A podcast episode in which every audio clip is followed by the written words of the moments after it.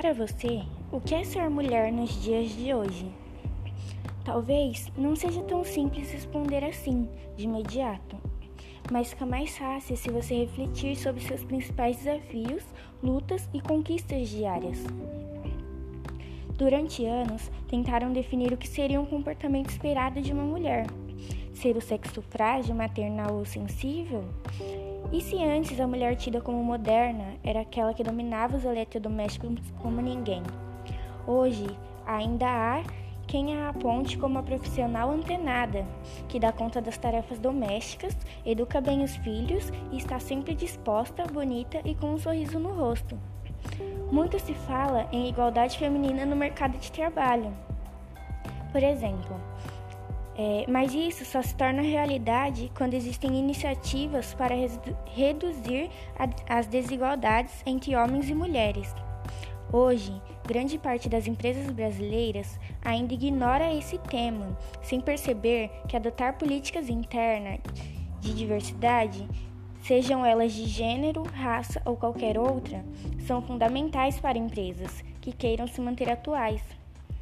Para começar, é importante assegurar que as diretrizes voltadas para o empoderamento das mulheres passem de fato a, integrar a cultura institucional da empresa.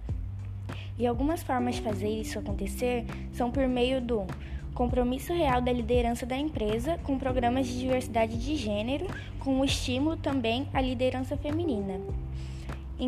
Entendimento da raiz do problema, isto é, assumir que a desigualdade entre homens e mulheres existe na empresa e trabalhar nisso, o que inclui programas de planejamento de carreira e também ações de prevenção ao assédio no ambiente de trabalho. Estabelecimento de uma cadeia produtiva socialmente responsável que implemente ou apoie financeiramente programas de inclusão e promoções dos direitos das mulheres nas empresas.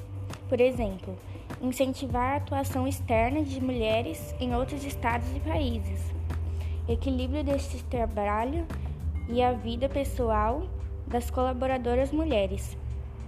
Hoje, por exemplo, o número dos homens que têm mais de um filho e estão em cargos de liderança é maior do que o de mulheres com apenas um filho que ocupam cargos executivos. Muitas profissões se tornam muitas profissionais se tornam mães justamente no momento em que estão definindo suas carreiras, e é aí que as empresas resolvem deixá-las para trás.